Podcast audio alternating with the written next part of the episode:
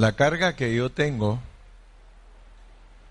es que nosotros seamos cristianos por convicción. ¿Cuántos de ustedes creen que necesitamos, necesitamos ser cristianos con convicción? Necesitamos que nuestra convicción sea fuerte. Porque si no, a cada rato nos van a dar ganas de irnos de aquí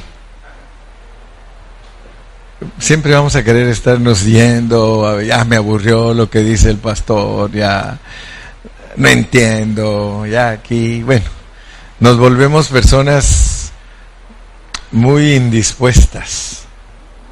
Y Dios quiere que seamos personas bien dispuestas. Amén. Y que estemos seguros de lo que estamos haciendo. ¿Verdad? Porque la inseguridad es la que hace que muchos cristianos duden, ¿verdad? Duden y, y no tengan un pensamiento centrado. Lo peor que nos puede pasar a nosotros es no saber quiénes somos, no saber quiénes somos. Y por eso tenemos que estudiar la Biblia, ¿verdad? Eh, esas historias que están escritas en la Biblia están escritas para nuestra instrucción. Y todos nosotros debemos de saber que Dios es muy sencillo. Él nos enseña muy, muy, muy sencillamente. Lo que pasa es de que el diablo muchas veces hace que la gente ande en otro pensamiento y que se pierda en opiniones y conceptos humanos. Pero la Biblia es bien sencilla, bien, bien, bien sencilla. Yo siempre les he dicho a todos, con solo que sepas leer y escribir, tú puedes entender la Biblia. Entonces nos vamos a guardar en ese principio. Y aún el que no sabe leer puede entender la Biblia si la oye. Cuando se la están hablando, cuando se la están hablando la puede entender. Entonces yo quiero que ustedes vean esos versículos tan sencillitos. Y llamó el nombre de aquel lugar Betel.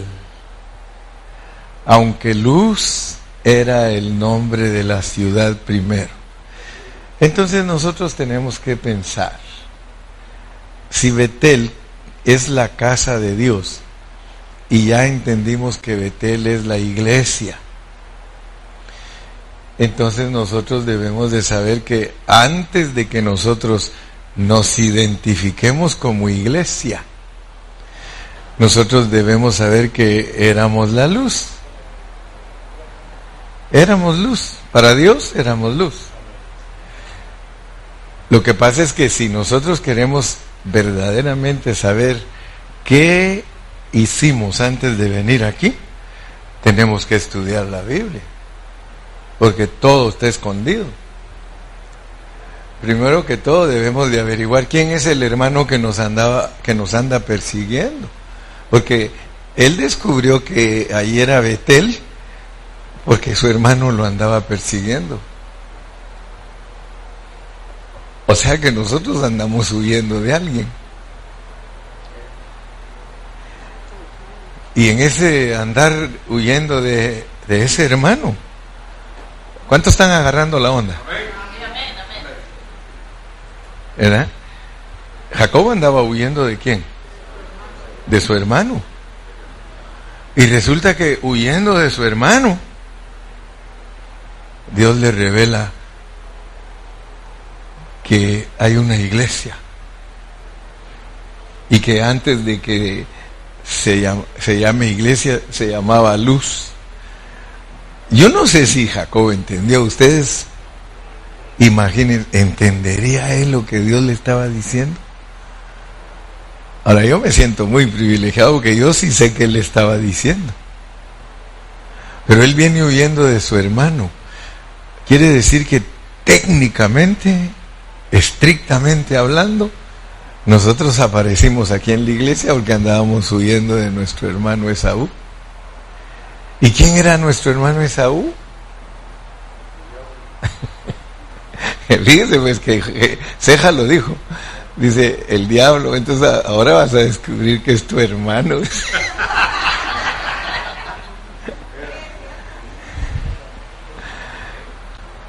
Fíjese, fíjese cómo es la Biblia. Por eso es que muchos no se atreven a estudiarla, porque cuando se atreven a estudiarla empiezan a descubrir unas cosas que dicen, no, esto es herejía. No es herejía. Cuando a él lo presenta la Biblia, dice que era igual que nosotros, se llamaba luz. Era de los nuestros. ¿Sí o no? ¿Sí o no? Ahora nos va, eh, eh, a pasar la de los mormones, ¿verdad? Que los mormones están contentos. Dice, el diablo es mi hermano, solo que está caído. Pero no se asusten. Solo ejercitemos nuestro espíritu.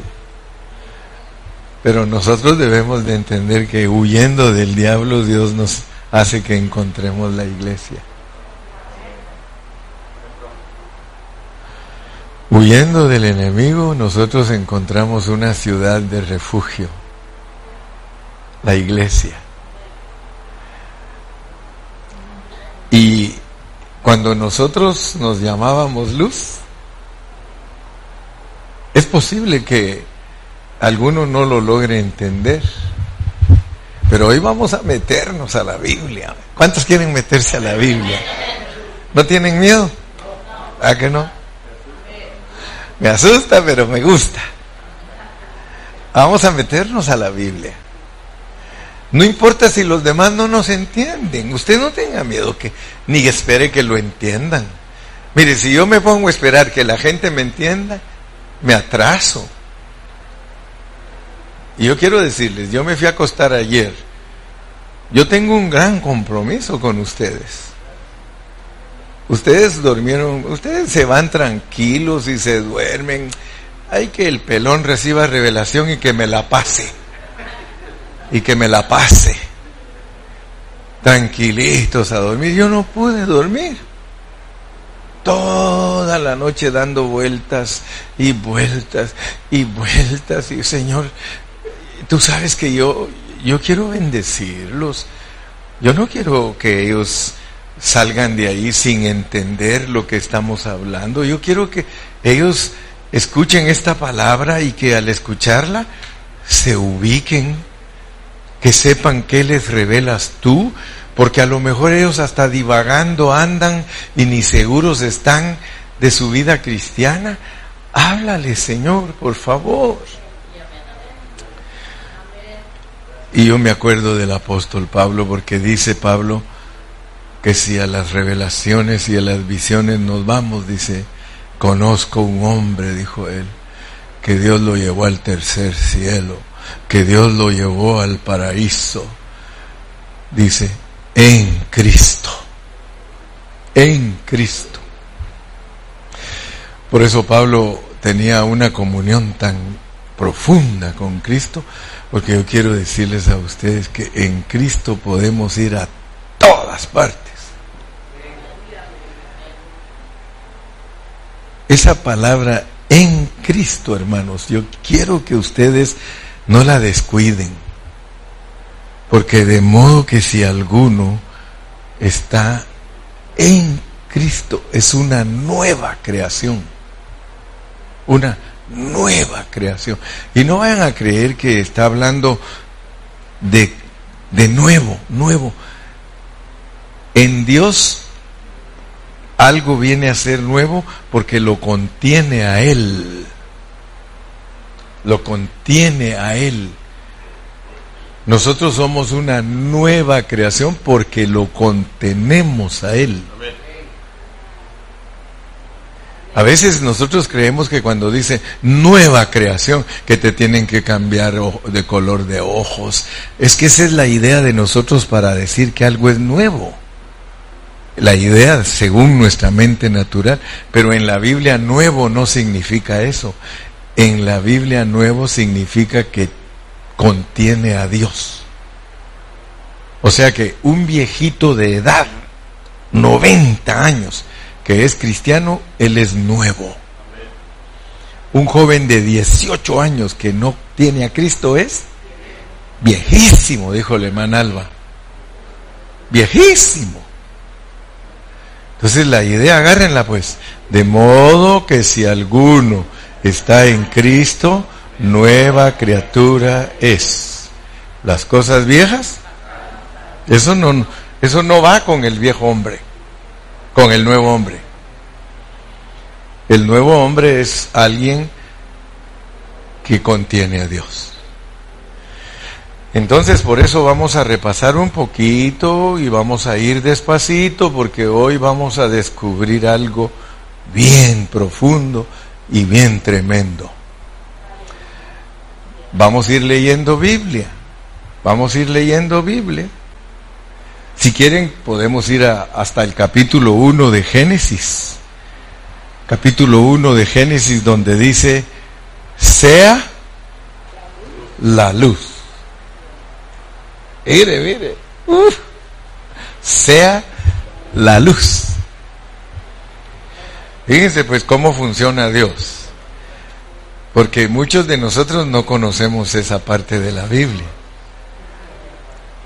Dijo Dios, sea la luz y fue la luz. La Biblia dice que nosotros somos la luz. La Biblia dice que Cristo es la luz.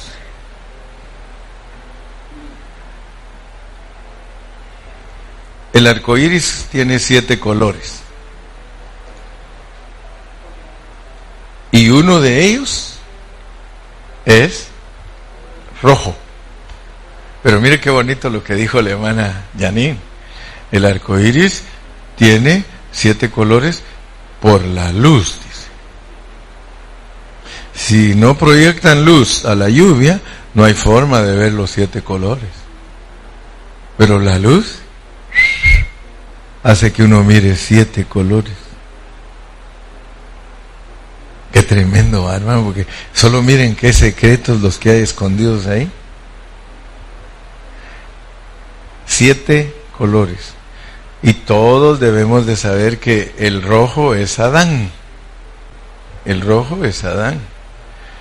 Pero nosotros no sabemos quién es el azul, ni quién es el verde, ni quién es el amarillo. Pero una cosa sí sabemos, que a nosotros aquí en la tierra nos pusieron y somos el rojo. Pero hay versículos que dicen que Cristo es el primogénito de toda creación. El primogénito quiere decir el primero. Entonces Cristo es antes que Adán. Cristo es antes que Adán. Porque para que Cristo aparezca en el panorama, Dios dice, sea la luz. Y fue la luz. Pero ya ven que la luz es superior a los colores. Porque la luz es la que hace que veamos los colores. Entonces Cristo es superior a todas las creaciones. Él es el primogénito. Entonces si Dios quiere revelarnos algo acerca del hombre azul, yo no sé dónde está. Pero hay planetas, hay un planeta que le llaman azul, hay otro planeta que le llaman verde, Ahora, ustedes solo imagínense un poquito porque estamos ejercitando nuestro espíritu. ¿En dónde estará el azul donde Cristo es el primer azul? Porque nosotros sabemos que aquí en el rojo Él es el primer rojo. Él es el primogénito de nuestra creación. Y la Biblia dice claramente en Colosenses que Él es el primogénito de toda creación, sea en los cielos, sean visibles, sean invisibles, porque nosotros, por la Biblia es que sabemos que sí hay vida en otros lugares. Pobres algunos andan tratando de encontrarla, nosotros aunque no los vemos, sabemos que ahí están. Porque la Biblia dice que Cristo es el primogénito de toda creación, sea visible o sea invisible.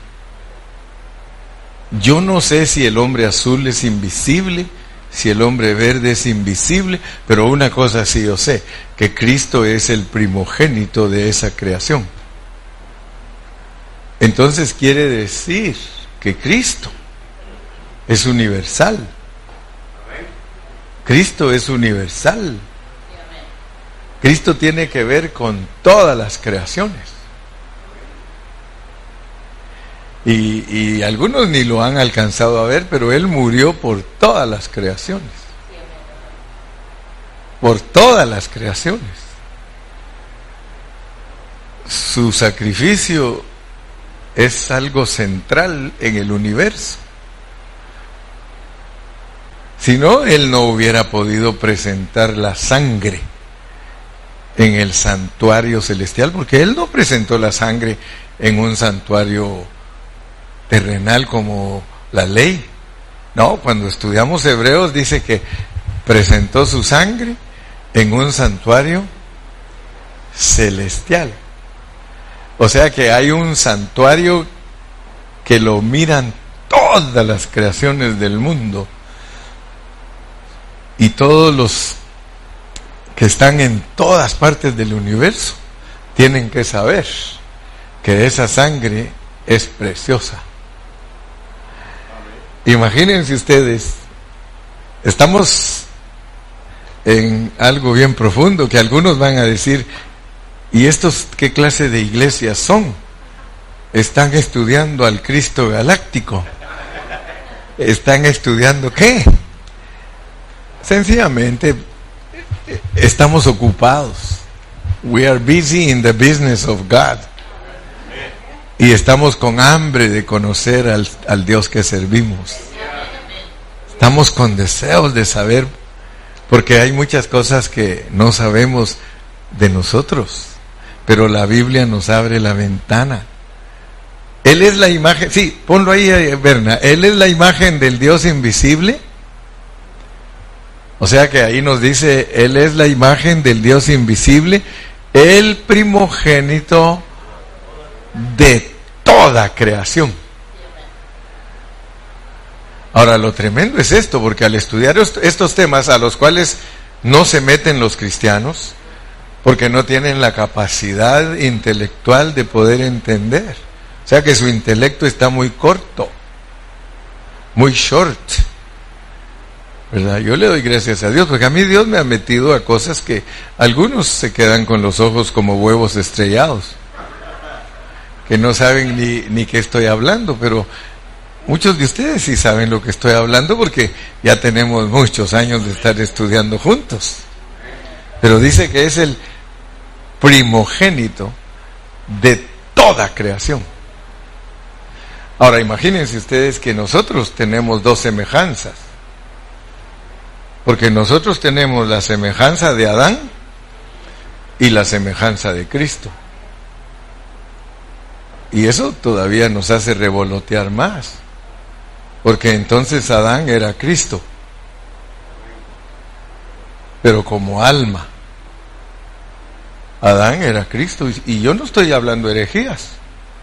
Ustedes lo pueden leer en el libro de San Lucas cuando habla de la genealogía de, del hombre. Llega y por último dice Adán, hijo de Dios. Y cuando habla de Cristo, el hijo de según se creía, dice de José y María, Cristo el Hijo de Dios. Si no, ese versículo es mentira. Cristo es la imagen del Dios invisible, el primogénito de toda creación. El que me quiera juzgar, que me juzgue, pero para mí, Adán es Cristo como alma viviente. Porque Él es el primero de toda creación.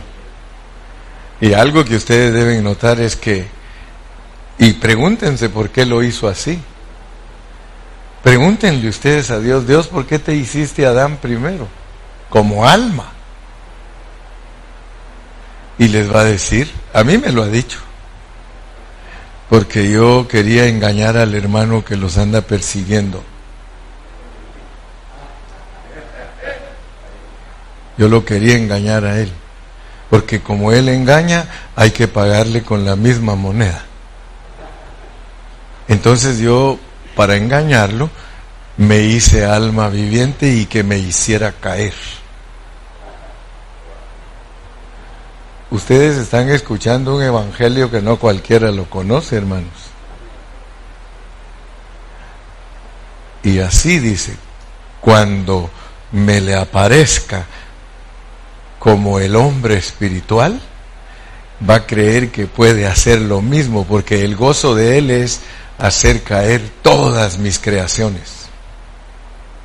Pero no se preocupen, dice, yo así lo programé todo. Porque si no, algunos se van a eh, confundir. Pero noten pues, porque cuando Dios vino a esta tierra como hombre, como Adán, la Biblia dice que Adán no pecó y solo Dios es el que no peca. Qué tremendo que solo la mujer es la que peca. Qué tremendo. A mí me llama la atención eso, hermano. Que solo la mujer es la que peca. Fíjese que Adán, cuando Dios, cuando Dios vino a esta tierra como Adán, la, la Biblia dice claramente, Adán no pecó. Pero pecó Eva. Luego viene Cristo sin pecado. Pero la iglesia pecadora. ¡Wow! Que Dios nos ayude a entender este propósito. Que Dios nos ayude a entender esto, hermano. Pero se me hace que usted y yo venimos huyendo de una ciudad que se llamaba Luz. Porque así se llamaba la ciudad, dice. Que después la llaman Betel. Betel. Bethel, dicen en inglés. Bethel.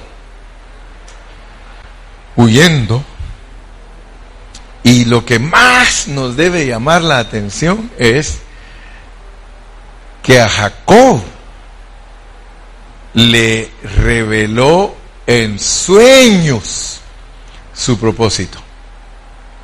Y por eso yo le doy gracias a Dios porque su servidor, aunque tal vez usted lo dude, yo no sé, pero a mí solo en sueños me revela Dios su palabra. Por eso siempre me dan ganas de irme a dormir. En serio, ustedes les da risa, pero siento tan rico cuando ya me toca irme a mi cama y siento y empiezo en la cama a dar vueltas y vueltas y vueltas y vueltas y cuando siento ya es el otro día. Pero digo yo, ¿cómo es posible que yo no duerma y no tengo ganas de seguir durmiendo a las 6 de la mañana, ya me quiero salir de la cama y nunca estoy cansado de, de sueño. Imagínense. Dios en sueños siempre le va a revelar a uno cosas maravillosas. Yo le decía, Señor, bueno, en Génesis tú dices, sea la luz y fue la luz. En Génesis tú dices que huyendo del hermano Jacobito, tiene un sueño y se encuentra en un lugar que se llama casa de Dios, puerta del cielo, y es espantoso ese lugar. Ustedes tal vez todavía no entienden lo que quiso decir Jacob, que este lugar es espantoso, pero ustedes van a descubrir cómo es bajo contexto que la iglesia es espantosa. Y les voy a adelantar un poquito.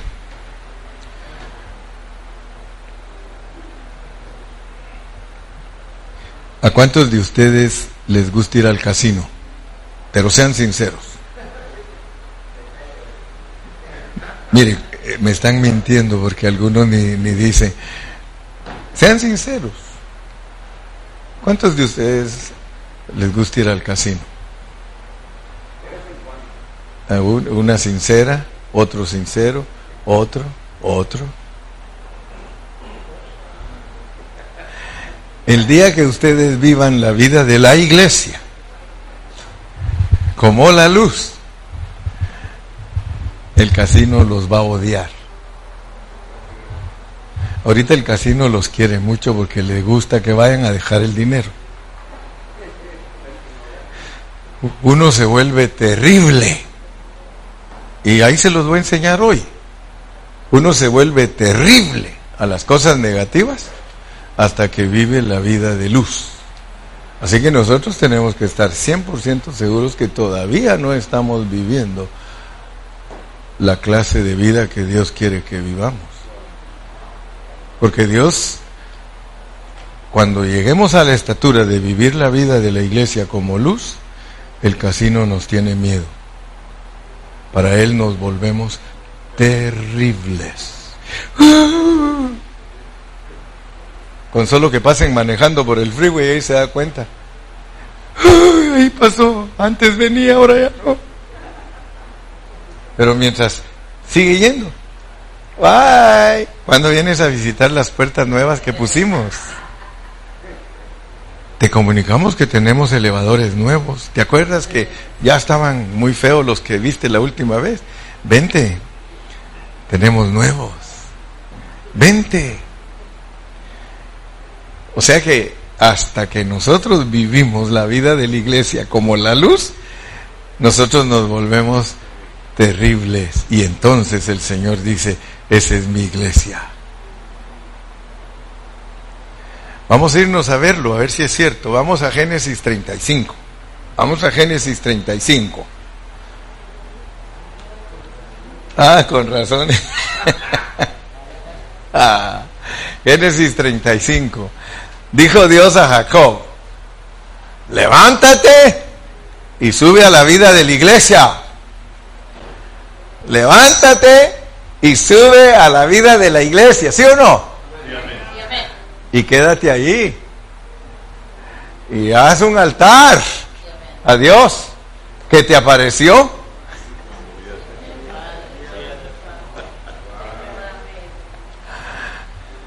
Fíjense pues.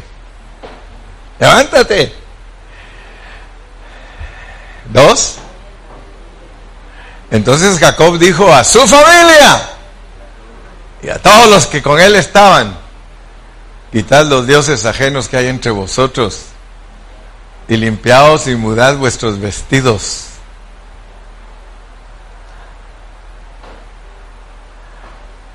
Y levantémonos y subamos a la iglesia. Y vamos a hacer ahí un altar al Dios que nos, ha, que nos respondió cuando andábamos huyendo de nuestro hermano y ha estado con nosotros en el camino que hemos andado. Así dieron a Jacob todos los dioses ajenos que había en poder de ellos, los aretes que estaban en sus orejas, y Jacob los escondió debajo de una encina que estaba junto a Siquem. ¿Y salieron?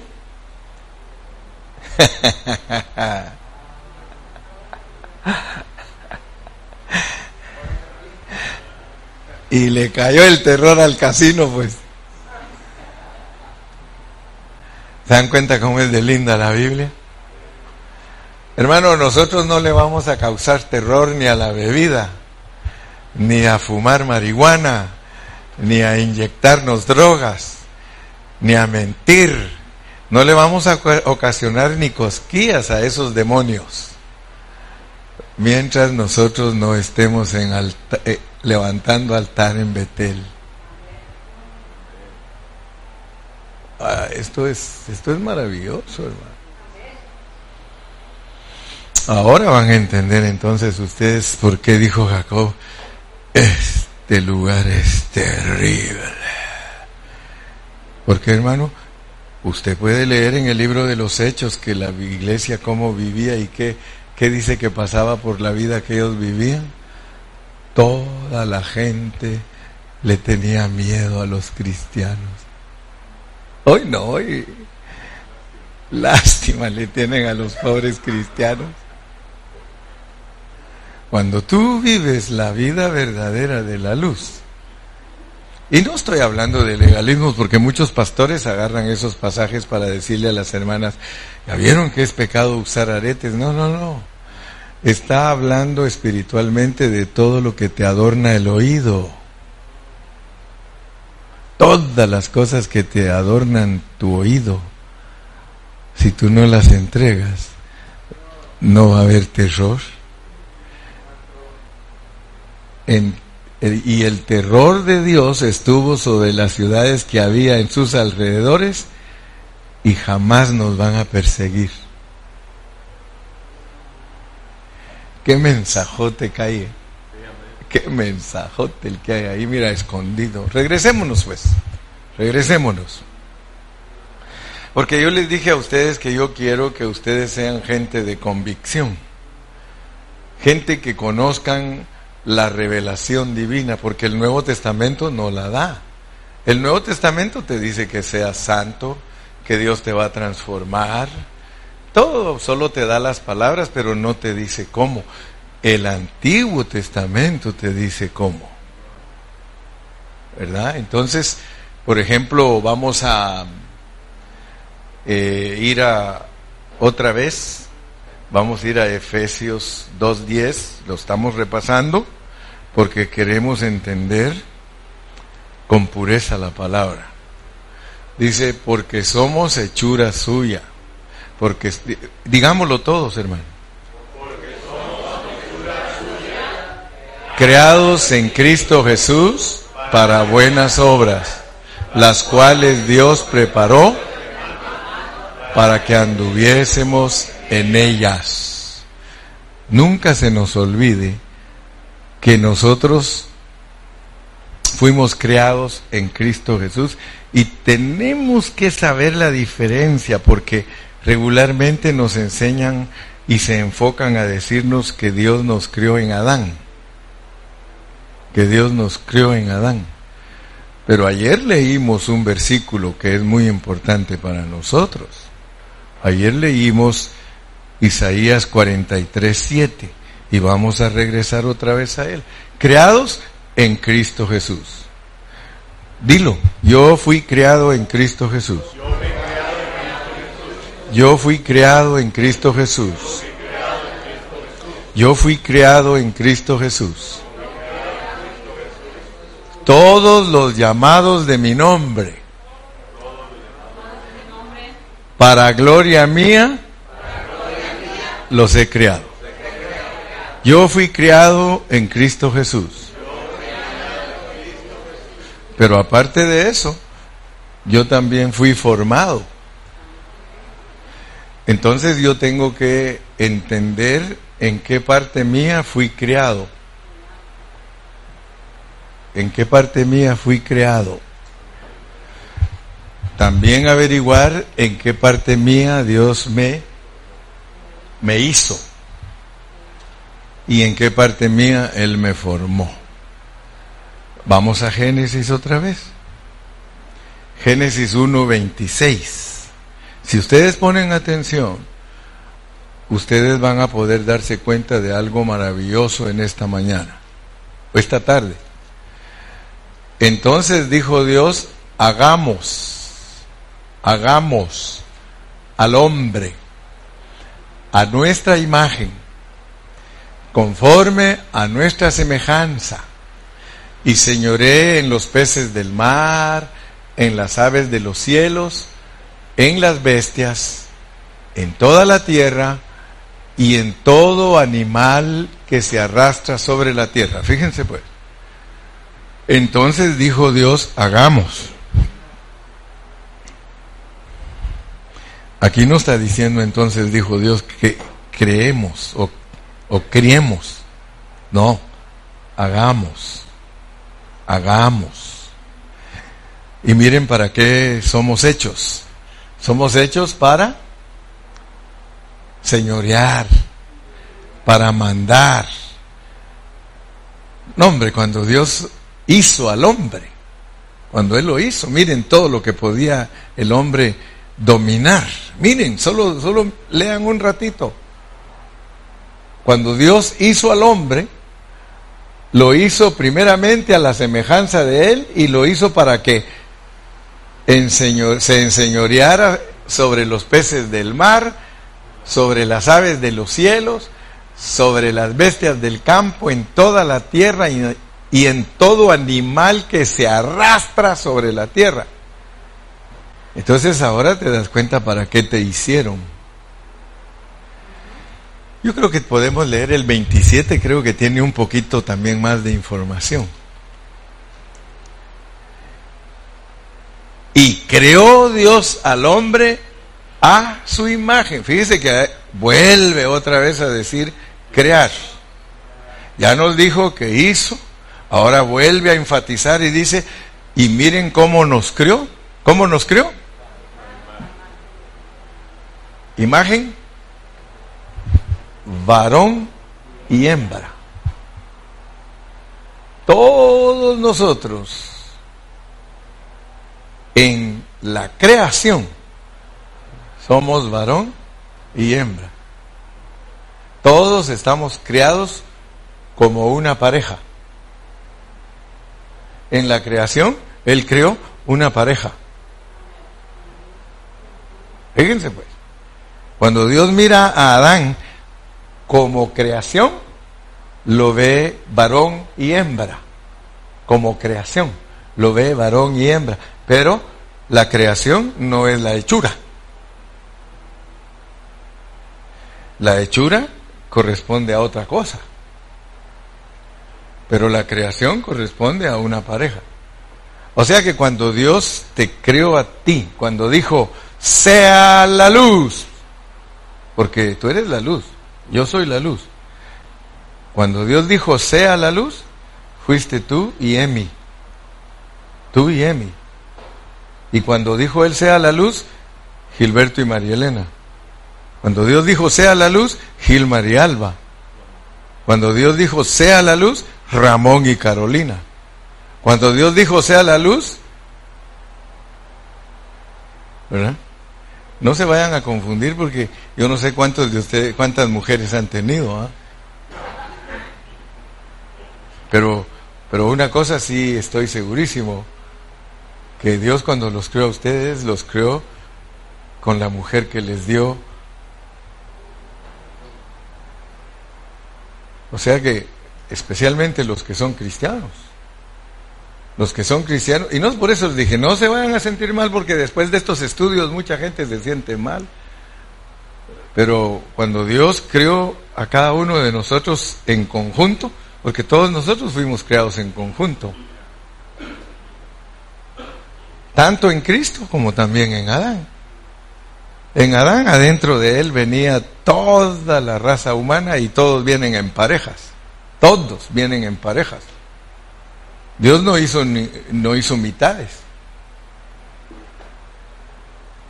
El hombre es la mitad y la mujer es la otra mitad. Ese es, ese es lo que Dios creó. Varón y hembra los creó. Y llamó su nombre en ellos Adán. ¿Quieren verlo conmigo? Génesis 5.1. Génesis 5.1.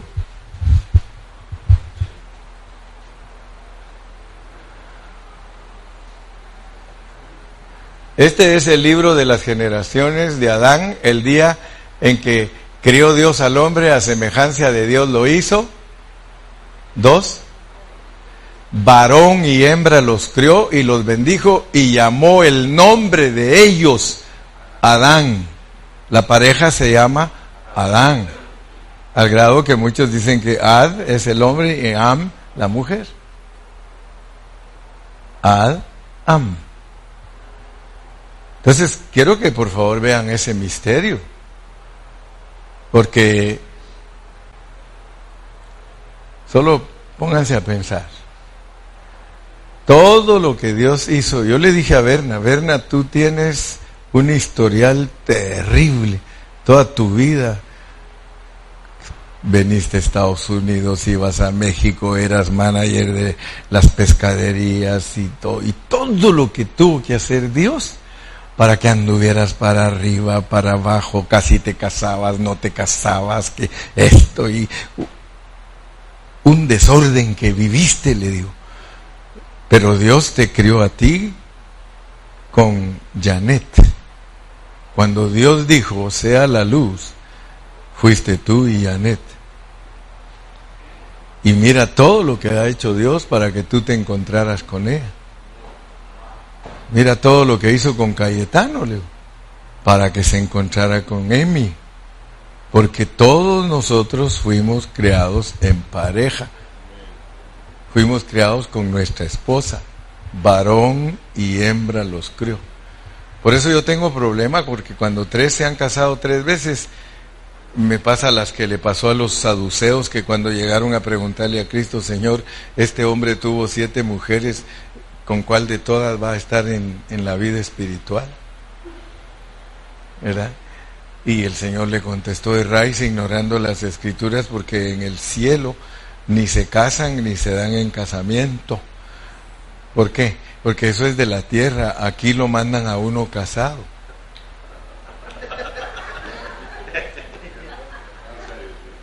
Sí, o sea que todos nosotros venimos casados.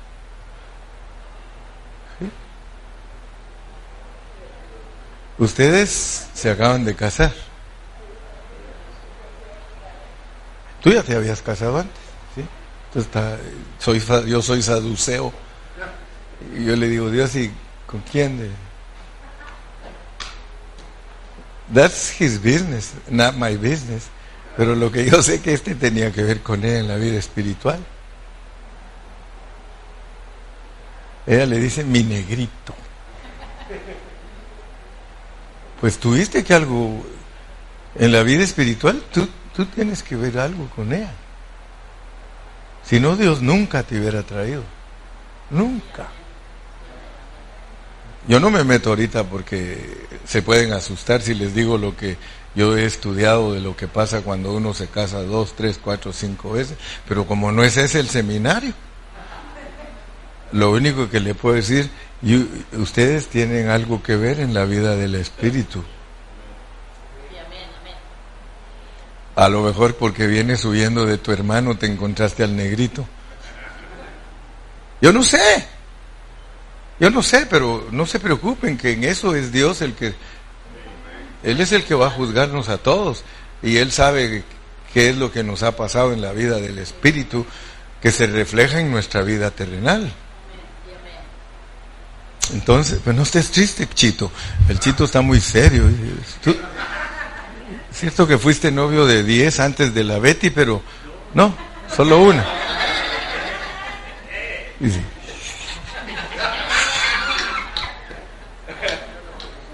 varón y hembra los crió y los bendijo y amó el nombre de ellos Adán el día en que fueron creados. Cuando uno es creado es varón y hembra. Que se dejen de cuentos esos homosexuales y esas lesbianas. Si supieran la Biblia, Dios no los crió mujer y mujer, varón y hembra.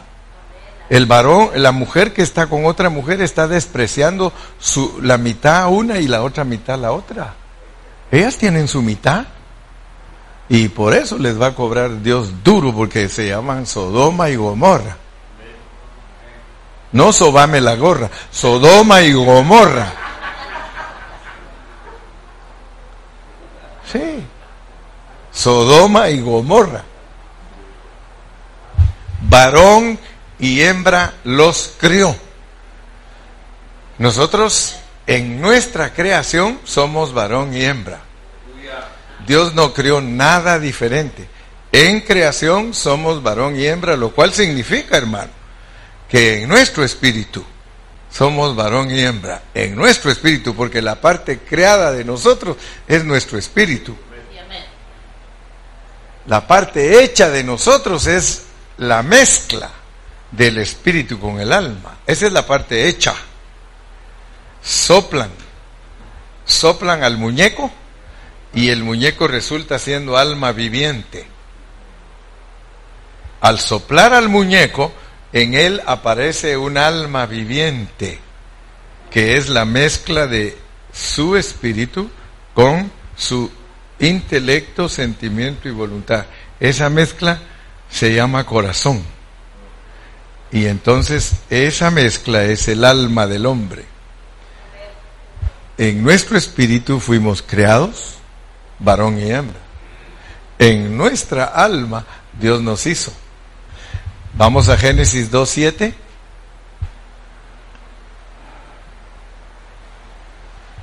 Génesis 2.7. Entonces Jehová Dios formó al hombre del polvo de la tierra.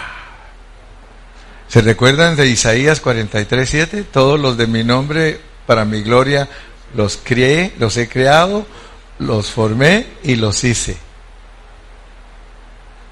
Nosotros somos creados, formados y hechos. Creados en nuestro espíritu, hechos en la mezcla de nuestro espíritu y nuestra alma, porque es una amalgama, y formados en nuestro cuerpo. Por eso dice que cuando sopló nuestro cuerpo, se volvió un alma viviente, dice una versión. Un alma viviente. Ok. Todos, todos, todos los cristianos porque yo quiero que ustedes vean la diferencia. Todos los cristianos fuimos creados en Cristo Jesús.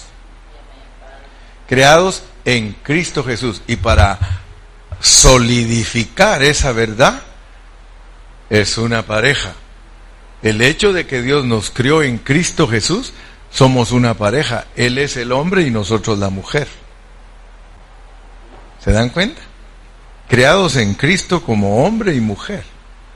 Espiritualmente la iglesia es la creación de un varón con una mujer que es Cristo y la iglesia. ¿Cuántos dicen amén? Amén. ¿Estamos de acuerdo? Ok, porque tenemos que saber qué es lo que está pasando con nosotros. Tenemos que saber la verdad, porque si no vamos a andar siempre de flor en flor. Entonces Jehová Dios formó al hombre del polvo de la tierra y sopló en su nariz aliento de vida y fue el hombre un ser viviente. Ok, ¿entendemos todos que fuimos creados en Cristo Jesús? Ok. Nosotros, la iglesia, la iglesia, somos una creación diferente. ¿Usted se parece a los demás? Usted se parece a la demás gente y cualquiera que lo mira cree que usted es igual que todos los demás. Pero de acuerdo a la palabra de Dios, usted y yo fuimos creados en Cristo Jesús. Creados en Cristo Jesús. Nosotros no fuimos creados en Adán. Nosotros fuimos creados en Cristo Jesús fuimos hechos en nuestro espíritu y nuestra alma. Continúa el asunto espiritual. Pero en Adán nos forman. Nosotros somos una formación, una formación de Adán. Todos nosotros nos parecemos en Adán, pero no todos los hombres son la creación de Dios. Son la hechura de Dios y la formación de Dios, pero no son la creación de Dios. Fíjense que hoy vamos a aprender cosas bien profundas. La iglesia es creada en Cristo Jesús. Ningún mundano es creado en Cristo Jesús. Ninguno. Por eso es que dice la Biblia que nosotros fuimos escogidos y predestinados desde antes de la fundación del mundo. No tenemos nada que ver con el mundo. A nosotros nos crearon primero. Cristo, Cristo. Nosotros somos Cristo. Ya lo leímos, ya leímos 1 Corintios 12, 12, ya leímos Efesios 2, 10. Nosotros somos Cristo, la iglesia es Cristo. tiene una cabeza y un cuerpo. Vamos a volverlo a leer, 1 Corintios 12, 12. Primera de Corintios 12, 12. Porque así como el cuerpo físico es uno y tiene muchos miembros, pero todos los miembros del cuerpo, siendo muchos, son un solo cuerpo, así es Cristo. Así es Cristo. Así también Cristo. Entonces todos nosotros los cristianos que fuimos creados en Cristo Jesús, que cuando Dios dijo sea la luz, fuimos nosotros, ya se los expliqué detalladamente, así también es la iglesia, la iglesia es Cristo, la iglesia es Cristo. ¿Qué horas son, pastor?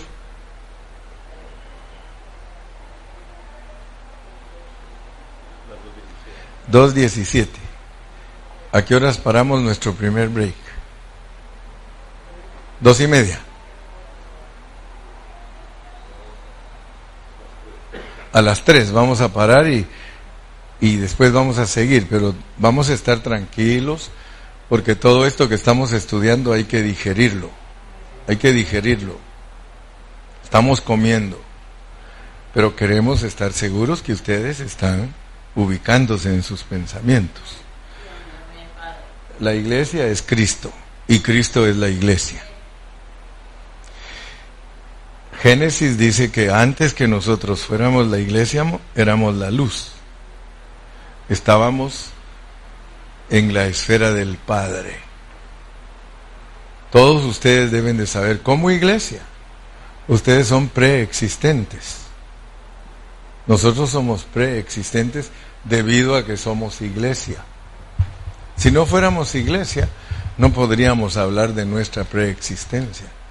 Pero como somos iglesia y la Biblia nos autoriza porque nosotros fuimos creados en Cristo Jesús, con toda confianza nosotros podemos decir, y hay versículos, eh, Berna, ponnos el versículo que fuimos enseñados del Padre, porque dice que nadie puede venir a Cristo si no fue enseñado por el Padre.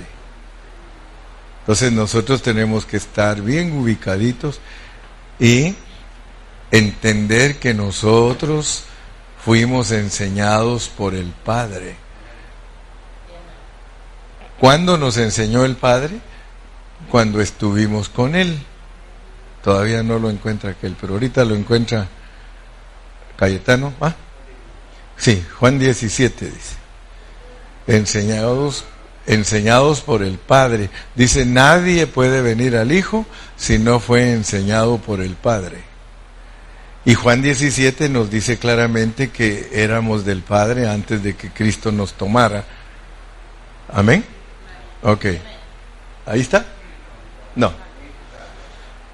Mientras Berna lo encuentra, sigamos rumiando. Esto se llama rumiar, hay que estar masticando, masticando nosotros estábamos en el Padre.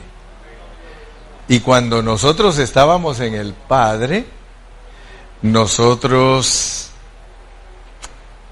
éramos llamados la luz. Pero vamos a ahora a entender qué es lo que hacíamos, porque tenemos que saber qué hacíamos siendo la luz. Siendo la luz, debemos de saber por la Biblia cuál era nuestra función. Dice, ahora pues Padre, glorifícame tú al lado tuyo con aquella gloria que tuve contigo antes que el mundo fuese, pero hay otro que dice claramente que nadie puede venir al Señor si no fue enseñado del Padre.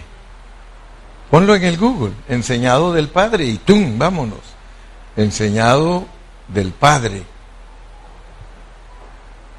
porque éramos discípulos del Padre antes de ser discípulos de Jesús. Si no, no hay manera de comprobar nuestra preexistencia. Nuestra preexistencia es que a nosotros nos pastoreaba el Padre en la vida del Espíritu, llamándonos la luz. ¿Ok? Ahí está pues. Escrito está en los profetas y serán todos enseñados por Dios Así que todo aquel que oyó al Padre y aprendió de él, viene a mí. No hay otra forma de venir a Cristo si en la vida de que cuando eras luz, no estabas siendo enseñado por el Padre, estabas siendo instruido, bla, bla, bla, mira, vas a ir a la tierra, pero allá en la tierra, allá en la tierra, te tienes que encontrar con mi hijo. Porque si no te encuentras con mi hijo, no vas a entender el motivo de tu viaje. Porque tú eres de aquí. Tú eres de aquí, de la luz. Aquí de la luz. Tú perteneces a la luz. Y vas a ese viaje junto con mi hijo. Mi hijo va contigo en su costilla. Va a ir a hacer el viaje y ahí te lleva adentro a ti para que en determinado momento a él le hagan cesárea y te saquen a ti de él y aparezcas tú pues. Y en la cruz le hacen cesárea y ahí nace la iglesia. Uf. Dele palmas al Señor. Gloria a Dios.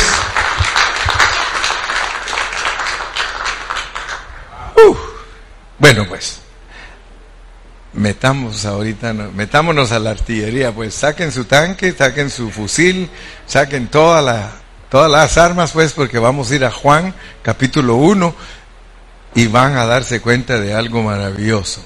Juan capítulo 1. Y ustedes van a entender por qué somos la luz antes de venir aquí. En el principio era el hablar, en el principio era el verbo, eso quiere decir en el principio era el hablar. Y el hablar era con Dios. Y el hablar era Dios. Esto, como dicen en inglés, this blow up my mind. Because in the beginning, in the beginning was the verb, and the verb was with God, and the verb was God. Está hablando de Cristo. En el principio era Cristo y el, eh, y el Cristo eh, estaba con Dios y el hablar era Dios. Entonces, cuando nosotros hablamos de que la iglesia es Cristo y que Cristo es Dios, entonces nosotros alcanzamos a ver que la iglesia es Dios hombre. Dios hombre. Me gustan mucho los comentarios que ponen los hermanos porque el hermano Israel Reyes de allá de Pachuca, él puso que a los cristianos se les hace difícil decir que son Cristo se les hace difícil que son Dios porque viven vidas de changos. Eso es lo que hace difícil a nosotros entender la revelación divina, porque para nosotros es más fácil ser chango que ser Dios. Pero la Biblia en su revelación pura dice que nosotros somos Cristo. Nosotros somos el Dios hombre, el Dios es Dios como hombre. Nosotros somos Dios como hombre. Pero si no estudiamos la Biblia, nosotros no sabemos quiénes somos. Porque vuelvo a repetir, es más fácil para nosotros creer que venimos del chango porque nos comportamos como changos. Fornicarios, adúlteros, ladrones, mentirosos, violentos, puros alacranes, puras culebras, para nosotros es más fácil ser eso. Y qué tremendo es el plan de Dios que gente de esa clase, Él la quiere transformar para hacerla igual a Él. ¡Wow! Eso nos debe de asustar, que Dios nos quiere hacer igual a Él. En el principio era el hablar y el hablar era con Dios y el hablar era Dios. Verso 2. Este era en el principio con Dios. Todas las cosas por el hablar fueron hechas. Dijo Dios sea la luz, fue la luz. Dijo Dios tal cosa, fue tal cosa. Dijo Dios tal cosa. Entonces, todas las cosas por ese hablar fueron hechas y sin ese hablar de lo nada de lo que ha sido hecho fue hecho. Ahora detengámonos un momentito. ¿Quién es ese hablar? ¿No que somos Cristo, pues? ¿Quién es ese hablar? Nosotros. Nosotros somos el hablar de Dios. Solo piensa pues que cuál es la función de la luz. La función de la luz es hablar por Dios. Cuando nosotros hablamos, Dios habla a través de nosotros. Por eso tenemos que tener cuidado que decimos, porque aquí de este labio puede salir chamuco y Dios. De toda palabra que los hombres hablen, darán cuenta. Amén o no amén. Pero, por favor, quiero que se concentren en los que estamos hablando, porque nosotros somos el hablar de Dios. Miren lo que nosotros somos como luz. En Él estaba la vida y la vida era la luz de los hombres. En el hablar está la vida. Y esa vida que nosotros hablamos es la luz de los hombres. Qué tremendo, hermano, porque el hablar de nosotros es la luz. Cuando el Señor dice, vosotros sois la luz, Él dice, ustedes son mi hablar. You are the voice of God. You are the speaking of God. Nosotros estamos aquí en la tierra, ¿para qué? To speak. Aquí vivimos porque Dios quiere que hablemos. ¿Cuántos de ustedes sabían que el propósito de Dios de encarnarse es para hablar? Es lo que revela. Pero ustedes se van a asustar porque ese, esa luz, esa luz, miren lo que viene a ser, verso 51, versículo 51 de Juan 1 ustedes se van a dar cuenta que no nos hemos cambiado de tema. Estamos en el sueño de Jacob y le dijo, de cierto, de cierto os digo, de aquí en adelante veréis el cielo abierto y a los ángeles de Dios que suben y descienden sobre el Hijo del Hombre. Aquí nos está diciendo que el hablar es Cristo, el hablar es la luz, el hablar es la iglesia.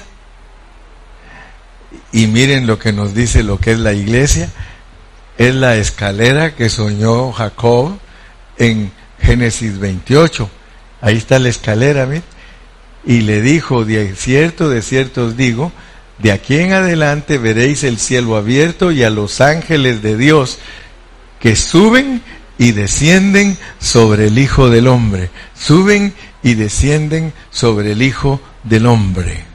No, si anoche en el sueño yo le decía, Señor, y no me habías dicho, Señor, que, que los ángeles son los que están cuidándonos, me dijo, pero hoy te voy a decir algo más profundo. Los ángeles que suben y descienden son ustedes. Los ángeles que suben y descienden son ustedes. Son Cristo. Ustedes si quieren se vienen aquí conmigo y aquí, aquí estoy. Y si quieren regresan y por causa de mí los tengo allá en la tierra, pero solo por una razón, porque ustedes son mi hablar. Ustedes son mi hablar. Cuando ustedes leen que yo soy la luz y que la luz está en la vida y que la luz es el hablar, ustedes son los que yo uso para hablar allá abajo. Allá abajo ustedes son los que tienen que hablar, porque yo soy espíritu. pero ustedes son los que tienen que hablar y entonces miren a leer qué tremendos secretos están escondidos acá. Regresemos al versículo 4. 1.4. En él estaba la vida y la vida era la luz de los hombres, en el hablar. 5. La luz en las tinieblas resplandece y las tinieblas no prevalecieron contra ella. ¡Wow! La luz en la... Ok, y ahora nos dice, hubo un hombre enviado de Dios. Fíjense pues, hubo un hombre enviado de Dios, el cual se llamaba Juan. Este vino por testimonio para que diese testimonio de la luz, a fin de que todos creyesen por él. No era él la luz. Miren, si Pancho entendiera la Biblia, es un nombre que quiero usar para describir a una persona. Si Pancho entendiera la Biblia, él se daría cuenta que los profetas no son la luz. Dice que de Moisés a Juan el Bautista son todos los profetas. Amén. Y Juan, que es el último y profeta mayor, él dice, no soy la luz. Eso significa que el judaísmo, el mesianismo, no es la luz. La luz es la iglesia. La luz es, es la iglesia. La luz es Cristo. Y cuando ustedes leen, dicen que el mayor de los profetas fue Juan el Bautista, pero que el más pequeño de la iglesia es mayor que Juan el Bautista. Solo para que se den cuenta lo que es la luz. Entonces, la luz es para que haya alguien que hable aquí en la tierra por Dios. Y aquí quiero detenerme un segundito. Porque los jóvenes, escuchen bien, los jóvenes, escuchen bien jóvenes, los jóvenes en las cosas de Dios son mudos. Amén. Son mudos. Usted mira el grupo de jóvenes, ellos hablan de todo, de la escuela, de esto, pero póngalos a hablar de Dios, son totalmente mudos.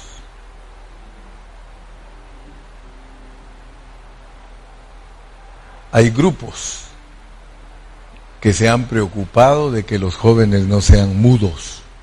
Yo conozco grupos de que los entrenan a los jóvenes para que hablen en la universidad, para que hablen en el colegio, para que en todas partes aprendan a hablar de Dios, porque nosotros somos la luz. Nosotros somos. Si en una universidad hay 20 cristianos y no se oye ahí nada de Cristo, ahí no hay voz de Dios. Ahí puede haber voz de chemistry, voz de, de, derecho, de arquitectura, de medicina, pero si no se habla de Dios, Dios no está representado ahí. Los mormones, cuando los muchachos salen de high school, dos años ellos no pueden regresar a la no pueden ir a la universidad, tienen que ir a todo el mundo a hablar de Cristo.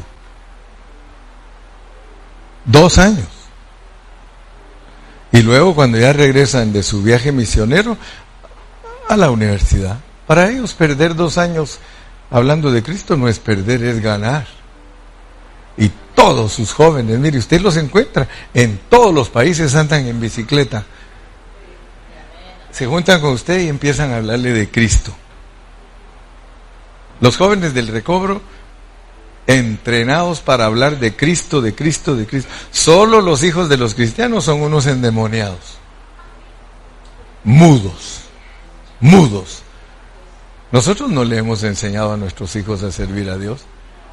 Nosotros lo primero que queremos es que salgan de high school para que se vayan a la universidad. Pero ellos no saben cómo evangelizar ni cómo presentar a Dios. Ellos no son representantes de Dios. Aunque no me digan amén. Nosotros los cristianos somos bien descuidados. Nosotros no tenemos un corazón para ser la luz. Empero recibiréis poder cuando haya venido sobre vosotros el Espíritu Santo y me seréis testigos en Jerusalén, en Judea, en Samaria y hasta lo último de la tierra. Si tú no hablas, Dios no habla. If you don't speak, you have friends here, friends here, friends here, friends in your back. You are surrendered of friends, but you don't speak about God. God doesn't have a representative there. And we are the representation for God here on earth. Somos la representación de Dios aquí en la tierra. Qué bonito sería, hermano, que nosotros, ¿verdad? que pan de vida, todos nuestros muchachos se gradúan y los mandemos dos años de misioneros. No, si nosotros, ay, le va a pasar algo a mi baby.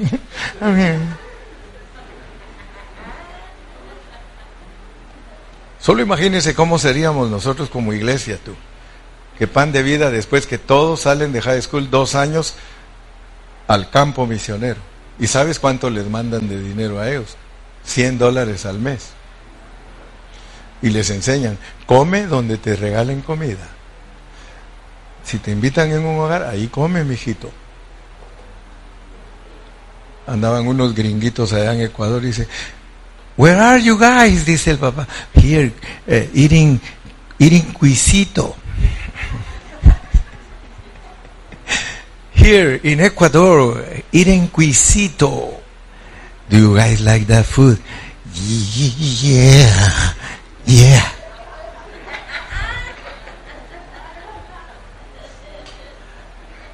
Can you imagine? Tenemos en pan de vida, ponle que 600 jóvenes entre todas las iglesias, 600 misioneros en República Dominicana, en Ecuador, en El Salvador, en Guatemala, 5 en 10 en cada país, 20 en cada país. ¿Tú crees que no tendríamos unos reportes del campo gloriosos? Ah, pero no, nosotros no, hermano, porque no entendemos, no entendemos que somos los testigos del Señor en toda la tierra.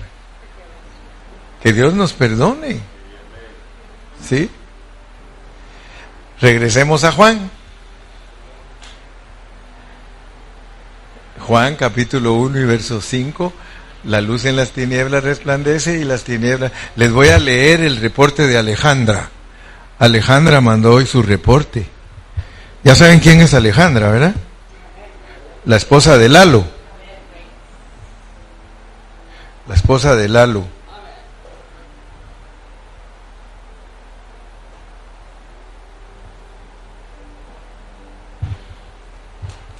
Aquí lo tenía yo. Alejandra. Where are you, Alejandra? Alejandra, si nos estás viendo. Yo creo que Alejandra sí nos está viendo. No sé cómo se hace para encontrarlo aquí. Yo creo que solo pongo Ale. Sí, va, solo Alejandra. Alejandra Reyes. Y aquí buscamos pues.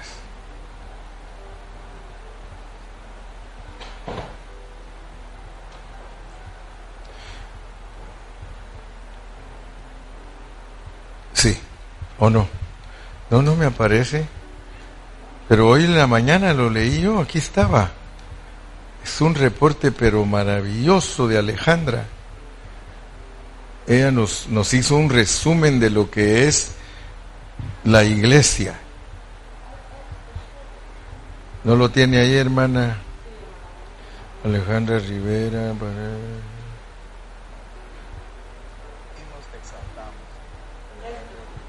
You have it?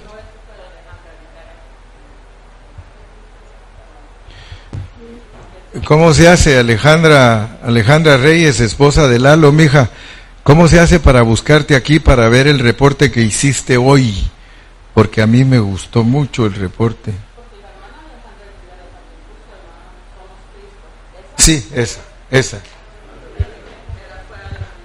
Oh, fue la hermana Alejandra Rivera. Ah, entonces, bendecimos a las Alejandras. Sí, mire, tan lindo que lo hizo el resumen la hermana Alejandra Rivera. Dice, Génesis 28, 19. Y llamó el nombre de aquel lugar Betel, aunque Luz era el nombre de la ciudad primero. La iglesia, antes de ser Betel, casa de Dios, era la luz.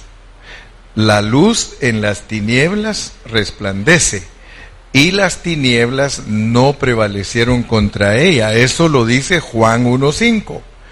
En Mateo 16, 18 el Señor dijo a Pedro, y yo también te digo que tú eres Pedro y sobre esta roca edificaré mi iglesia y las puertas del Hades no prevalecerán contra ella. Estos dos versículos dicen que las tinieblas ni las puertas del Hades prevalecerán contra la luz y la iglesia. Aquí la roca es Cristo y en, él, y en él mismo está edificando su iglesia. Nosotros como iglesia somos la luz, pero también somos Cristo, quien nos edifica con él mismo. Efesios 2.10 nos dice que fuimos creados en Cristo Jesús, creados en el que quiere decir que en esa creación estábamos incluidos en Él. Venimos viajando en Él desde la eternidad pasada hacia la eternidad futura, de una esfera terrenal a una esfera celestial. Hemos traído dos imágenes, la de Adán y la de Cristo. Es nuestra meta ser a la imagen de Cristo. Esto lo dice la Biblia. Y así como hemos traído la imagen del terrenal, traeremos también la imagen del terrenal, primera de Corintios 15, 49. Por tanto, lo que Él es, somos nosotros. La cabeza y el cuerpo son uno. Como Cristo, somos Dios hombres. Somos la luz y somos la casa de Dios su cuerpo. Qué privilegio saber que somos Cristo. Una hermanita sencilla de allá de, de Ciudad de México. Gracias, hermanita Alejandra. Gracias porque usted siempre nos da unos resúmenes tan acertados y tan bonitos. Que Dios la continúe bendiciendo. Un aplauso.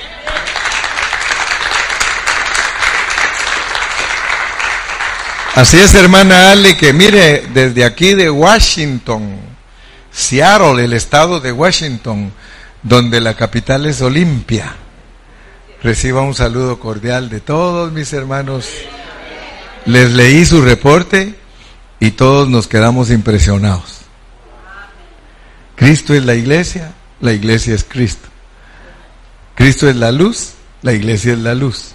Así que gracias a Dios y miren ustedes en Juan, conforme lo vamos desarrollando, vamos a ver en el versículo 6,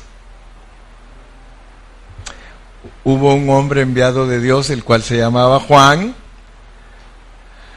7. Este vino por testimonio para que diese, diese, testimonio de la luz a fin de que todos creyeren por él. El 8. No era él la luz, sino para que diese testimonio de la luz. Aquella luz verdadera que alumbra a todo hombre venía a este mundo. En el mundo estaba y el mundo por él fue hecho, pero el mundo no le conoció. A lo suyo vino y los suyos no le recibieron a los judíos mas a todos los que le recibieron, a los que creen en su nombre, les dio potestad de ser hechos hijos de Dios, los cuales no son engendrados de sangre, ni de voluntad de carne, ni de voluntad de varón, sino de Dios, porque él dijo, sea la luz. Uh.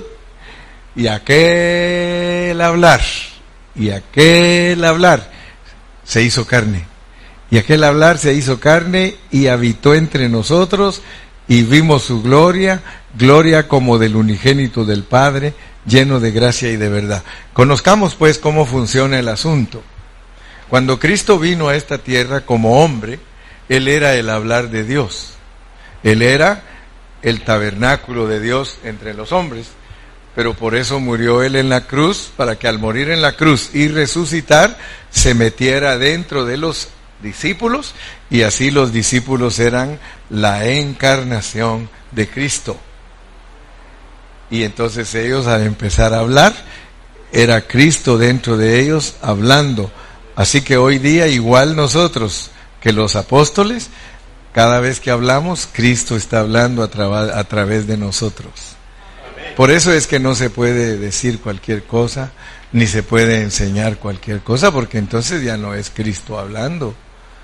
Si yo me pusiera aquí a enseñarles a ustedes psicología y cosas sociólogas y cosas de, ciencia, yo los llenaría de conocimiento. Pero el propósito de Dios al hablarnos es llenarnos de su vida.